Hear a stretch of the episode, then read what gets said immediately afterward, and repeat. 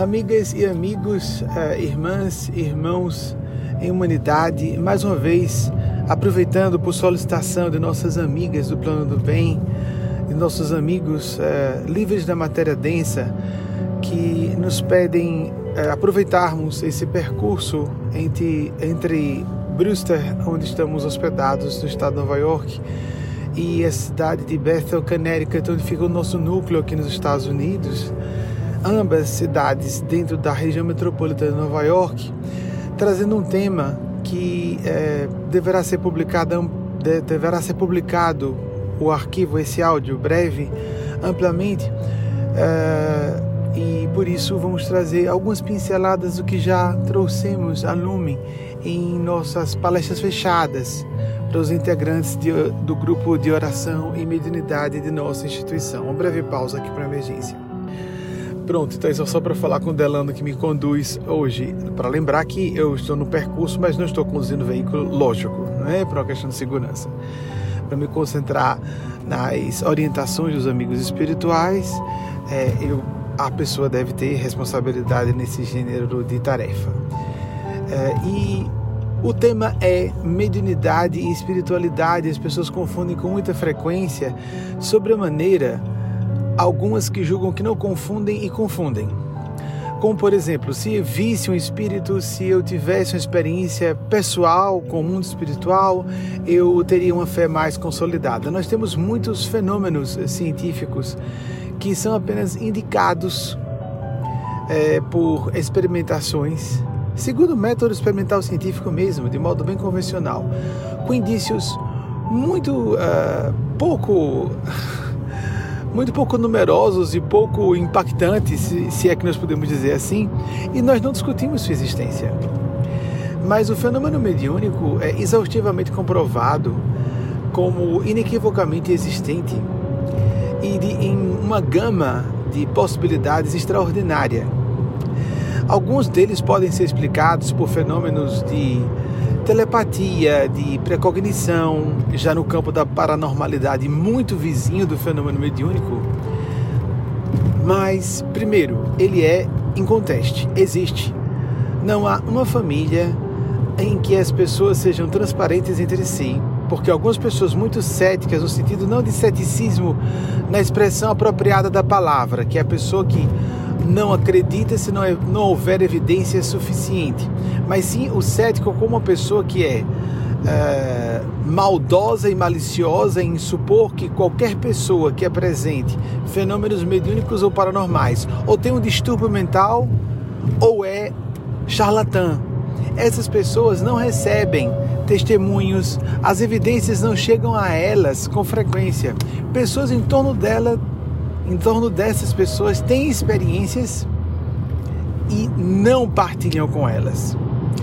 Quase todo mundo que tenha um pouquinho de abertura ao fenômeno já ouviu relatos de pessoas muito próximas ou de muita confiança sua sobre fenômenos mediúnicos, algo equivalente ao fenômeno dos OVNIs. É óbvio que os objetos voadores não identificados existem e pertencem a civilizações que não são as mais evoluídas que supervisionam os destinos da Terra, porque precisam de aparelhos ainda para se transportarem. Então, não há como discutir, ridicularizam-nos, porque existe um interesse político, econômico, social por ridicularizar o que não interessa a uma certa elite econômica, sem qualquer é, insinuação, é, sem qualquer, é, vamos dizer, flerte com teorias conspiracionistas. Estamos sendo bastante realistas e nos baseando numa massa de dados gigantesca. Como um pesquisador do assunto há mais de 35 anos, posso falar sobre isso com bastante segurança. Mas eu vou falar sobre a mediunidade e espiritualidade nesse breve percurso. Fica uma micro palestra né, com esse ruído de fundo da, da, do trânsito por via terrestre. É, que é nós considerarmos que o fenômeno mediúnico vai nos dar uma percepção mais vívida da espiritualidade, espiritualidade em todos os sentidos, mas inclusive aquele mais estrito senso utilizado no dia a dia, que é a existência do mundo espiritual, dos espíritos, porque tem espiritualidade como a nossa essência espiritual, o sentido de propósito. Não vamos falar espiritualidade no estricto senso, o sentido mais estrito, que é existirem existirem os espíritos e eles poderem se comunicar conosco. Se eu tivesse aptidões mediúnicas maiores, algumas pessoas pensam, se eu visse com muita clareza, se eu visse e não tivesse dúvida, então eu teria uma fé bem consolidada. Quero dizer, baseado numa experiência é, bastante longa no correr dos anos, não só com minha própria vivência mediúnica, mas de um incontável, incontável mesmo número de pessoas não só que tiveram contato comigo diretamente, mas por leitura e registros é, audiovisuais, é, de inúmeras formas, testemunhos também de segunda mão, médiums muito ostensivos, pessoas muito dotadas de mediunidade tendem a ter horror da mediunidade. Primeiro ponto. Segundo, costumam levar a interpretação do fenômeno para o campo da patologia. É muito comum que médiums de aguçada percepção mediúnica sejam aquelas que tomam a iniciativa de procurar consultórios logo não de psicólogos, não de religiosos, uh, ou no caso, consultório amplo sentido de, que procurar consultar-se com peritos na área religiosa e espiritual, já vão para um psiquiatra, já vão se autodiagnosticando como alguém que está sofrendo de distúrbios e alguém que precisa de tomar antipsicóticos. A mediunidade é uma ferramenta perceptiva. A mediunidade é uma ferramenta perceptiva, como temos as ferramentas perceptivas no campo intelectual, Há pessoas com maior percepção lógico-matemática, pessoas com grandes habilidades linguísticas. No campo da inteligência é fácil de compreendermos. Nós evoluímos a inteligência pelo simples fato de estarmos reencarnando sucessivas vezes. A memória tende a se desenvolver desse modo, embora ambas precisem de um aparato neurofisiológico para se manifestarem em sua plenitude, do que temos em espírito arquivado como evolução mas é algo que se desenvolve quase que automaticamente. A mediunidade também. É por isso que temos tantos médiums ostensivos que descambam para desequilíbrios diversos, porque não têm maturidade psicológica, emocional, espiritual para processarem o que estão percebendo. O fenômeno mediúnico é extremamente complexo. Aquele tipo de mediunidade que foi percebida em Chico Xavier, que não era só médium, Chico Xavier era um gênio mediúnico, de confundir pessoas encarnadas com desencarnadas, vendo-as e ouvindo-as com clareza contínua. Esse tipo de mediunidade, para ser suportada, exige uma é, evolução dos sentimentos e da, do que nós consideramos chamar no dia a dia de sabedoria, e de capacidade empática, no sentido melhor da expressão, de piedade, compaixão, de santidade, de iluminação. Existe uma capacidade moral tão extraordinária que quem tem muito menos do que ele enlouquece antes de chegar a viver 75 anos contínuos de atividade mediúnica como ele viveu. E estamos falando de Chico Xavier como fenômeno mediúnico, independentemente de filiação religiosa, porque nós, desde 2008, não somos ligados ao meio espírita, como desde 1987 me desliguei do meio católico. Embora, com todo respeito a quem mantém esse é, como adepto ou adepta, ou tem alguma adesão religiosa ao meio católico, espírita, evangélico, como seja. Ninguém se torna mais devoto ou devota ter uma experiência místico-espiritual ou uma experiência de estado de graça por meio de fenômenos mediúnicos, os fenômenos mediúnicos devem vir por consequência a experiências místico-espirituais e não o contrário. A maturidade psicológica tem que vir antes da mediunidade e não o contrário. Senão as pessoas vão começar a conversar com inteligências perturbadoras, mas que saibam fazer uso de recursos de manipulação e que as seduzam e que as controlem. A espiritualidade sublime é muito pouco compreendida porque nós não temos é, experiência no plano físico com pessoas dessa faixa de consciência. Elas são raríssimas encarnadas. Então, como estamos acostumados aos jogos de manipulação, de elogio e condenação, e de sermos alfinetados e é, tratados à base de joguete dos interesses alheios, sem nem percebermos isso, quando percebemos é porque essa, é, essa manipulação está no nível grosseiro ou óbvio demais, facilmente somos seduzíveis. Facilmente somos manipulados por forças tenebrosas, inclusive as que nos convencem de que não estamos em contato com nenhuma inteligência despojada da matéria densa, e sim com artifícios da imaginação, com vozes da nossa própria inteligência, etc, etc.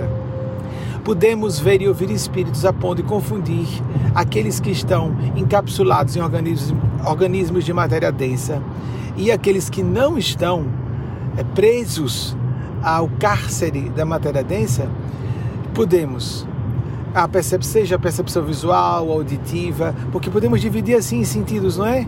Kardec foi um grande cientista da mediunidade, chamou atenção para isso, com os seus guias espirituais, que a percepção, a percepção mediúnica não precisa se dividir, a, na verdade a percepção do espírito não precisa se dividir em cinco sentidos, como nós entendemos com o nosso sensório material. Na mediunidade começa a acontecer um pouco disso, muito embora ainda os médiuns costumem traduzir suas expressões de percepção como se estivessem falando de cinco sentidos. Vi um espírito, ouvi um espírito, senti, e às vezes tudo isso está imiscuído, imiscuído não, é, sinérgico, acontecendo de modo entrelaçado, e às vezes duas dessas percepções, ou duas percepções híbridas com uma terceira, e há experiências completamente intraduzíveis em palavras aqui. A nossa linguagem humana, mas que são muito, muito reais, a ponto de serem mais reais do que a realidade física. E não se trata de imaginação nem de memória. Imaginação é potência, é uma faculdade, é uma aptidão que é desenvolvida, assim como a memória, assim como as outras é, os outros talentos intelectuais, mas não tem nada, nada a ver com mediunidade. Entrelaçam-se essas funções. Como é que nós vamos desconectar inteligência de memória, por exemplo? Como vamos desconectar inteligência e memória de imaginação? Até Albert Einstein falou sobre isso, que a imaginação era mais importante do que a razão. A mediunidade acaba tendo é, interferências, sofre interferências da inteligência do indivíduo, claro, é o intérprete, assim como também é, da memória. E as interpretações distorcem o que nós estamos captando. Há uma filtragem da personalidade mediúnica no bom e no mau sentido. Mas o fenômeno mediúnico é bem distinto, apesar de entrelaçado como todas as funções da mente, com as outras funções. É entrelaçado com as, é, o fenômeno mediúnico é entrelaçado com as outras funções, mas se distingue dessas outras funções. Vou ter que fazer uma pausa e enviar não, dá para continuar. Eu estava preocupado que essa, essa, esse áudio vai abrir a nossa reunião fechada e nós continuamos desenvolvendo os temas para os integrantes das nossas reuniões mediúnicas. Quero dizer a vocês, o que nos torna mais conectados à experiência espiritual, de divindade, de espiritualidade, a oração, a meditação, a prática da fraternidade, não no sentido apenas externo, mas de sentimento, o desejo sincero de servir e de ser útil e de nos colocarmos é, o mais possível de maneira solidária no convívio com nossos irmãos e irmãs em humanidade. Isso nos torna mais espirituais. Isso nos faz ter mais felicidade. Felicidade da sua melhor origem etimológica, felicitas, fé verdadeira. Vamos viver a melhor, mais duradoura mais profunda, mais segura forma de felicidade quando temos consciência de que somos espíritos, utilizando veículos materiais, como disse o teólogo francês Pierre Teilhard de Chardin. Nós somos seres espirituais que têm experiências humanas e não o contrário. Então, utilizamos o veículo carnal e enquanto estamos no aparelho biológico de existência, há uma sinergia profunda, fazemos parte dele também tanto é que somos afetados por problemas dele e problemas do espírito afetam o corpo igualmente, nos dois sentidos. Há, portanto, uma, há uma mútua influência, e mas nós não somos o corpo. Nós é, somos sinérgicos com ele enquanto estamos é, aqui ergastulados nesse aparelho físico, mas depois vamos nos libertar que nós aproveitemos as experiências de oração, de meditação, de sentimento, de piedade, de compaixão, sair da mera empatia para a mobilização fraterna, aqueles sentimentos que nos fazem agir, nos realizar em nossas vocações? No campo profissional, no campo familiar, viver mais coração, sairmos um pouco do cérebro, sermos no sentido de sair do cérebro, sair da razão, ser menos razão e não emoção, mas sim sentimento. Sermos o que mais nos distingue de máquinas e animais.